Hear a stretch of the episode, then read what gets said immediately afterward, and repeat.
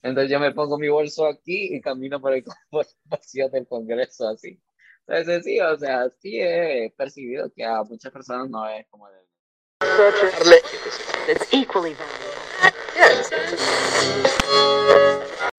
Bienvenidos a Honduras Verifica Podcast. Queremos darle las gracias por estar escuchándonos en este episodio más de Honduras Verifica Podcast, en el cual hoy tenemos a un invitado especial. Eh, agradecerles a todos los que nos están escuchando. Así también quiero darle la, la, invitación a todos mis compañeros que puedan presentarse para que le demos también nuestra bienvenida. Eh, por último, no, pero no menos importante, nuestro invitado para dejar esa incógnita y que la plática tenga ese gusto que, que lo vamos a hacer para que los escuchen. Hola, hola a todos, mi nombre es Hazel Hernández. Sean bienvenidos a un capítulo más de Honduras Verifica Podcast y que, creo que vamos a tener temas interesantes que tocar con nuestro invitado. Muy buenas noches, mi nombre es Sigrid Rodríguez y encantada de compartir ese tema de interés para la sociedad hondureña y sobre todo concientizar sobre más adelantito el tema que vamos a expandir más. Eh, mi nombre es Víctor Manuel Grajeda, soy diputado del departamento de Cortés, soy diputado suplente de la abogada Silvia Ayala por el Partido Libertad Refundación eh, hace, antes de que empezáramos a grabar me comentaban que estaban muy agradecidos por la oportunidad, creo que es al contrario, me siento sumamente alegre de que se me tome en cuenta para poder eh, compartir mis pensamientos y lo que tenemos planeado hacer en esta oportunidad que se me ha presentado en el plano político. Mi nombre es Carol Velázquez y para nosotros es un placer tenerlo diputado aquí en nuestro podcast. Eh, para comenzar, ¿Qué fue lo que lo motivó a usted a, hacer, entrar al mundo de la política? Eh, para contestar a su pregunta, pues eh, una de las motivaciones que tuve es eh, mi experiencia, pues como tal. Soy un joven que ha tenido la experiencia de vivir todas las necesidades, todas las opresiones, todos los abusos que hemos sufrido en cuanto al tema de educación, salud, entonces, ese montón de necesidades, ese montón de experiencias que he vivido en carne propia son las que me motivaron pues, cuando tuve la oportunidad de poder participar en una contienda electoral. Y qué mejor que de uno de los partidos que más conciencia social tiene, que es el Partido Libertad Refundación. Para los que no lo conocen, usted es un defensor de la comunidad LGTB, el cual nos llamó mucho la atención eh, poder contar con usted para que nos platique, eh, o sea, cómo, cómo usted eh, ha vivido en carne propia todas estas situaciones que se dan en nuestro país, todas las reformas que han hecho en caso de eh, ratificaron los derechos en, contra del aborto, a la comunidad. Eh, también eso, platicarnos esas situaciones para que toda nuestra audiencia pues tome conciencia de que estamos, estamos en un país a, a, nivel de América Latina atrasado, muy atrasado diría yo, en, en cuestión a este, a este tema eh, ¿Cuál es su perspectiva eh, como parte de la comunidad y ahora como suplente eh, en el Congreso? Yo particularmente no pertenezco a ninguna organización como tal en cuanto a la línea LGBT. Eso para que tengan como un escenario un poco más claro con respecto a de dónde sale Víctor Manuel Grajeda. Mi candidatura surge definitivamente de, eso, de ser un joven normal, común y corriente como todo, no necesariamente enfocado por la parte de LGBT. Más sin embargo, eh, la característica que ha llamado mucho la atención y por la cual he tenido la oportunidad de dar varias entrevistas, ocultar quién soy yo en cuanto a mi identidad y mis preferencias sexuales. Pues. Entonces, eh, eso viene aunado a mí realmente no es tanto como enfocado en, la, en una representación LGBT como tal.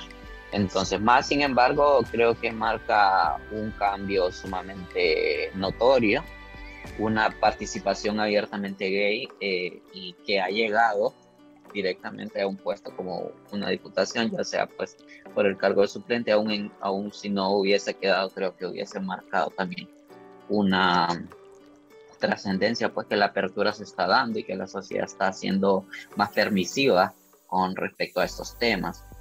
Eh, en cuanto a, me, hacía la pregunta, por escuché que comentó sobre el aborto y los derechos humanos, en cuanto a la... Ok, particularmente eh, el Partido de Libertad Refundación trabaja en base al plan de gobierno de, la, de nuestra presidenta Xiomara Castro. entonces, en el plan de gobierno de ella, pues definitivamente no está una ley de aborto como tal y no está una ley de identidad, de, matrimonio igualitario como tal. Son derechos civiles que ella es muy eh, conocedora de eso.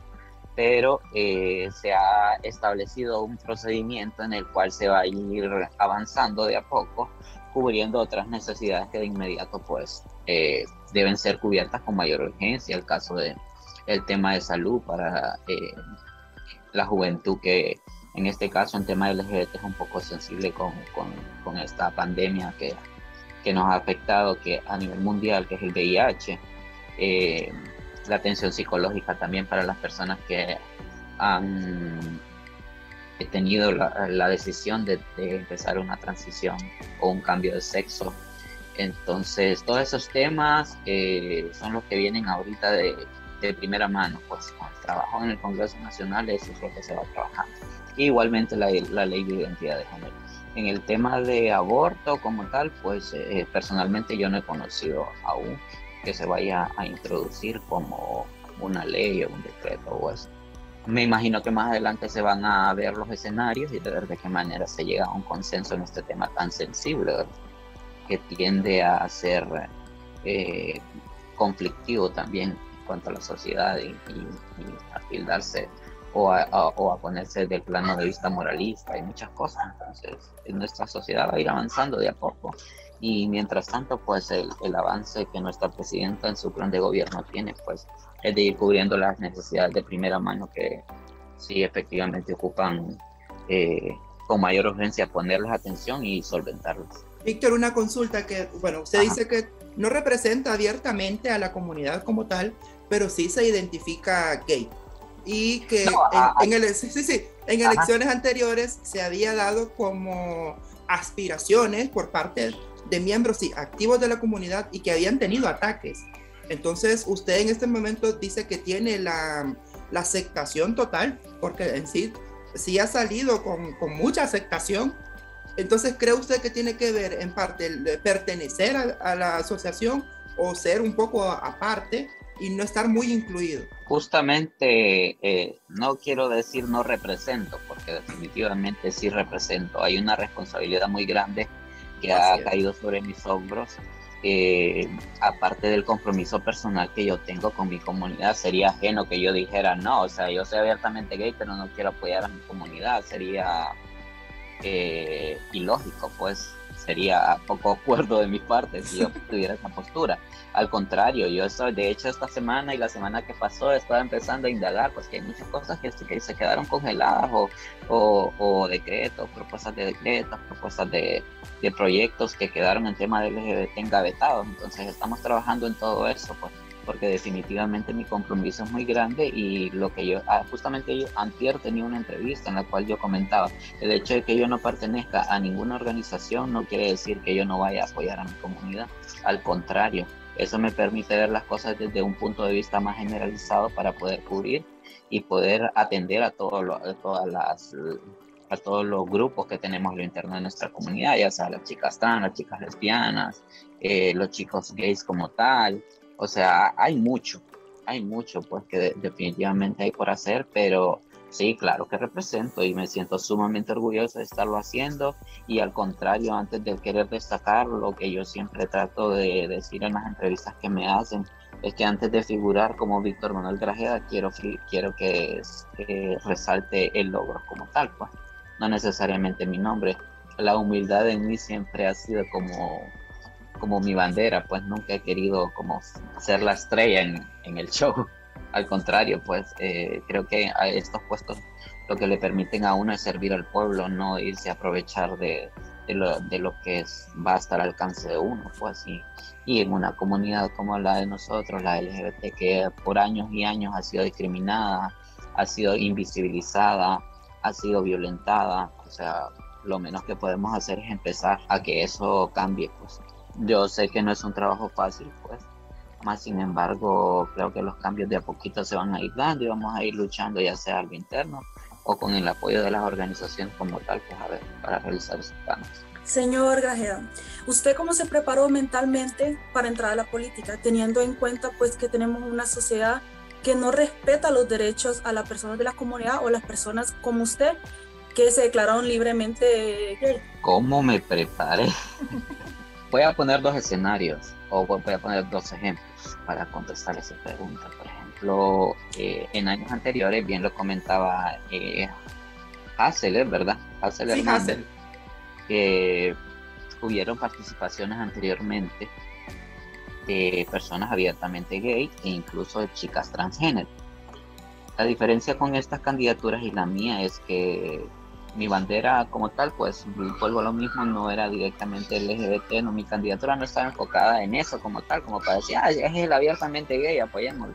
O por mi imagen, pues creo que eso pudo haber sido eh, beneficio para mi campaña también, porque al ser un, chico gay, o sea, no me ven como un hombre vestido de mujer, que es así como se etiqueta eh, en nuestra sociedad actualmente, pues no, le, no se le hace llamar una chica trans o, o una chica transgénero como, como prefiramos hacerlo llamar, pues, pero, o sea, creo que eso al final eh, vino como a aportar un poco más de, de, apertura en cuanto a la sociedad, porque el impacto visual era menor. Mi preparación, pues, eh, ¿qué les puedo comentar con respecto a mí? Eh, desde un inicio me sentí confiado, no tanto por, eh, por sentirme seguro de quién soy yo, sino por el, el, respaldo que tenía por parte del partido.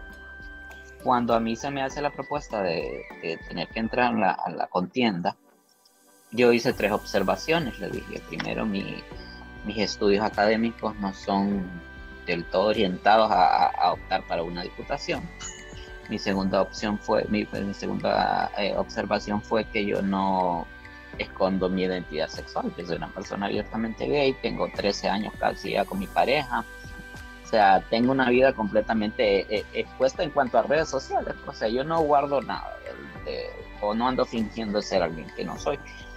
Entonces, y la tercera fue la parte económica, pero eso no lo vamos a hablar porque definitivamente no va enfocado en la respuesta. Entonces, cuando yo toco el tema de mi identidad sexual, la abogada con la que voy, eh, suplente, que es la abogada propietaria, la abogada Silvia Ayala, me dice no, que el Partido de Libertad de Refundación es el único partido que es inclusivo en, este, en estos temas, que tiene una Secretaría de Diversidad Sexual, que por cierto es el único partido político que tiene una Secretaría de Diversidad Sexual, y que eso al contrario de ser una como un obstáculo o un problema, al contrario, es algo que crea una peculiaridad en mi, en mi perfil. Entonces, sí, no le, voy a, no le voy a mentir, o sea, sí sentí cierto miedo porque definitivamente no es lo mismo estar en un grupo de personas y decirles si se eh, indaga y empiezan y le dicen, oh, no, pero, o sea, eres gay, sí, o sea, sin problema, a que vaya una candidatura pública donde cualquier persona puede tomar sus redes sociales y, eh, eh, y poder cualquier cantidad de comentarios. Les voy a ser sincero, yo no me di a la tarea de, de, leer nada de lo que comentaba la gente por el tema este, pues para no sentirme afectado.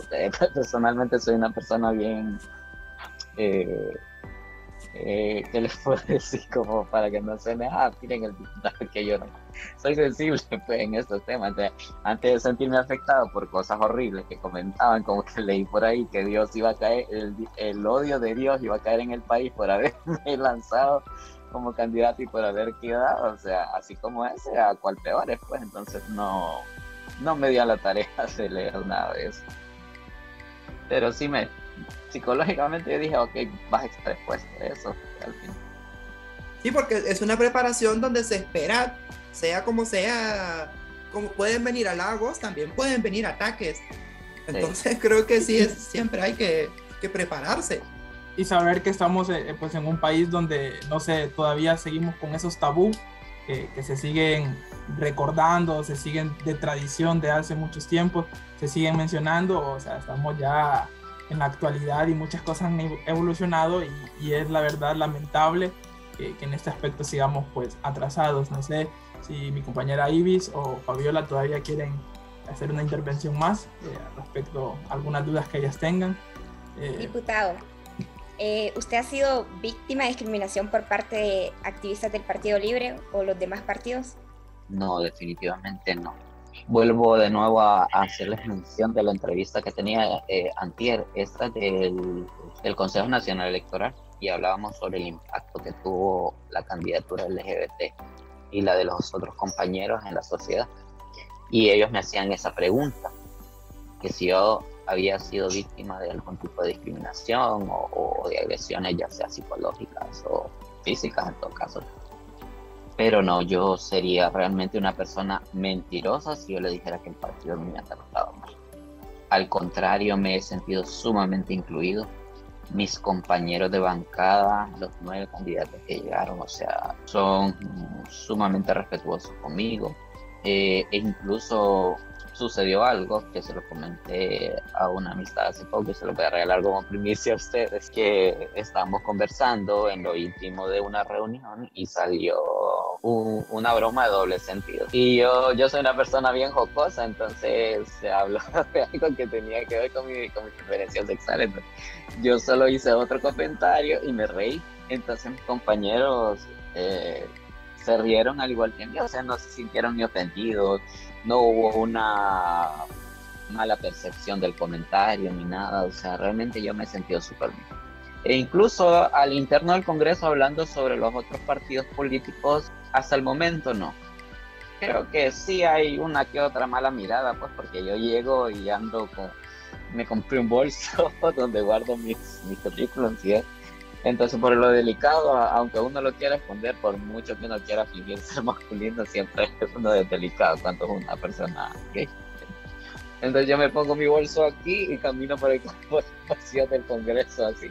Entonces sí, o sea, sí he percibido que a muchas personas no es como de, de, todo el agrado, pues, pero al menos de mi bancada y mi partido no. Bueno, usted pase ese por todo el Congreso, que es suyo. No le ponga mente. Siento que, que o sea, claro. esa parte de, de, estar con, rodeado de, de, todas esas personas como ya súper adultas que han estado mucho tiempo en el Congreso y llegar de impacto, eh, pues sí, creo que, que, que, ha llamado la atención bastante. Y eso les hace escuela a ellos, pues, o sea, sí. no es algo ajeno, o sea, es una realidad. Así como puede haber un chico gay dentro del Congreso, hay miles de chicos gay fuera del Congreso. Entonces yo soy la representación de ellos, o sea, mírenme, aquí estamos, pues. y es parte de, pues no puedo yo fingir así ah, soy abiertamente gay y adentro del Congreso me la voy a tirar de machín, como podemos decir. Entonces no puedo, pues. Víctor, ¿y cuáles serían los proyectos que se pretenden presentar a, a corto o a largo plazo durante el, el gobierno de Semara Castro que, que, lleven un apoyo a, la comunidad. Más que todo en, en, cuanto a seguridad y a protección, creo que sería lo más importante. Importante pregunta. Son varios, la verdad que en el plan de gobierno eh, hay un buen inciso, una buena mención de la comunidad. Los proyectos que están contemplados como tal es la creación de casas refugio para personas que han sido expulsadas de su casa por declararse personas gays o LGBT. Eh, está pues definitivamente la criminalización de las personas que han realizado crímenes de odio. Ya contabilizamos 405, creo, 406 muertes a nivel nacional. Que, tuvimos un periodo ahorita que fue, creo que en menos de 24 horas, tres muertes. O sea, estábamos hablando de la muerte de una pareja que fue en este sector de aquí de San Pedro Sula. Entonces son de verdad que eh, situaciones alarmantes. Lo negativo en este momento podría ser que todavía el Poder Judicial está en manos de la dictadura cachureca, pues, más sin embargo esas cuestiones están ahí, ya va, a pasar quizá tal vez un año para que todo logre tomar una forma, pero creo que tampoco va a ser algo como de tanto tiempo que hemos sufrido, no vamos a poder esperar un año para que realmente se empiece a ordenar todo esto aparte ya estamos en el poder y esperamos que de la mano de la presidenta se va a recibir el, el apoyo y el respaldo necesario para empezar a, de verdad a, investigar estos casos. Eh, otra de las eh, propuestas que se tiene es la ley de identidad de género y todo lo que está detrás pues en cuanto a la parte psicológica, a la atención y el acompañamiento de del personal médico a la hora de la hormonización de las compañeras trans, porque esto es un tema bien sensible. Eh, el otro día estábamos eh, en una capacitación donde se tocaba el tema de identidad de género y estábamos conociendo a fondo todo lo que esto conlleva. Pues. No es solo el hecho de decir esta persona tiene un capricho de cambiarse su imagen, o ya no quiere ser hombre y quiere ser mujer, o ya no quiere ser mujer y quiere ser hombre.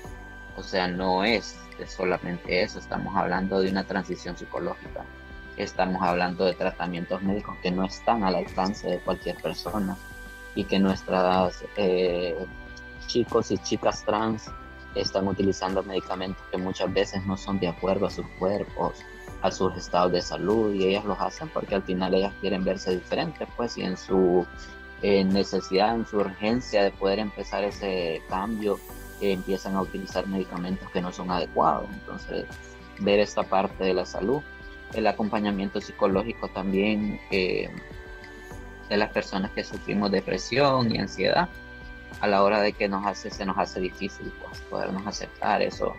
Digo eh, que sufrimos porque en, un tiempo yo pues fui, eh, eh, experimenté esa parte, creo que la mayoría de los, chicos y chicas LGBT hemos tenido esa, esa dificultad de poder experimentar una depresión y luego pues quedarnos con las secuelas de la ansiedad, de la dificultad que es podernos aceptar o que nos acepten nuestros familiares y nuestro entorno.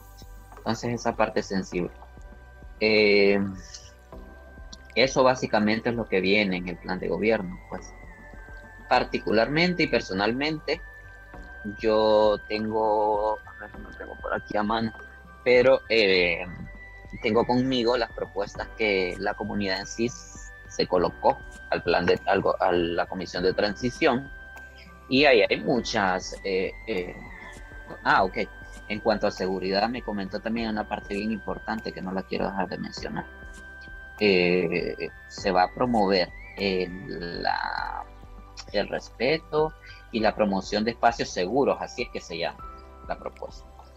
Eh, la promoción de espacios seguros para que ya a la hora de que usted vaya a conseguir un trabajo, ya no sea valorizado por su imagen, sino que por sus capacidades, que ya no sea el problema en cuanto a ser una persona LGBT o trans eh, eh, en las escuelas o en los colegios, porque hay niños que no podemos sernos ajenos, o sea, hay muchos temas muy sensibles que a lo largo por falta de educación eh, sufren de mucha discriminación. Entonces, la promoción de estos espacios seguros como tal creo que va a venir a beneficiar. Diputado, eh, después de su respaldo que tuvo con la comunidad LGTBI, eh, ¿usted ha tenido reuniones ya con ellos que le han hecho propuestas de lo que quiere que se logren? Dos cosas. Es una realidad y no puedo yo, eh, si queremos hacer un cambio hay que decir las cosas tal y como son y ser transparentes. yo no recibí ningún apoyo de la comunidad, sí se lo voy a recibir me imagino que a la hora de votar, al identificarse como una persona LGBT, los chicos y chicas fueron y, eh, ejercieron el sufragio a favor de mi persona y de la diputada Silvia Ayala, que en este caso era la que aparecía en la, en la papeleta. Pero irónicamente, yo para decirle que una organización me llamó Víctor, ¿cómo va con su campaña? Lo, necesita apoyo, Víctor, lo vamos a apoyar eh, no, definitivamente yo no tuve ningún apoyo de las organizaciones como tal. Y si tuve una reunión luego, sí, claro, claro que sí. Una vez yo fui declarado por el Consejo Nacional Electoral como ya, ah, que, ya fue formal y todo. Eh, sí, obviamente se comunicaron conmigo porque querían incluirme en sus trabajos y yo con mucha apertura eh, eh, me movilicé a Tegucigalpa y estuve trabajando con ellos en la, en la propuesta para la comunidad LGBT, para la comisión de transición. Entonces ahí se vieron todos los temas, salud, seguridad,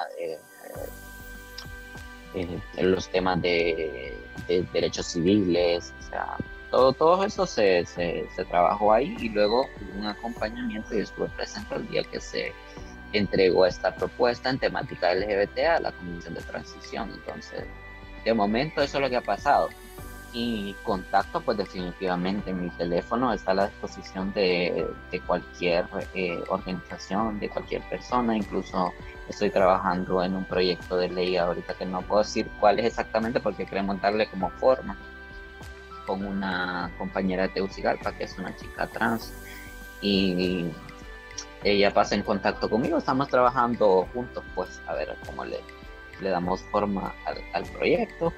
Y no, eh, es como le comenté al inicio, mi deber y mi compromiso está vivo y, lo voy a hacer cumplir en la medida de lo posible, porque esa es otra historia. Tengo el respaldo del partido, pero al final hay un Congreso Nacional que no es del todo permisivo.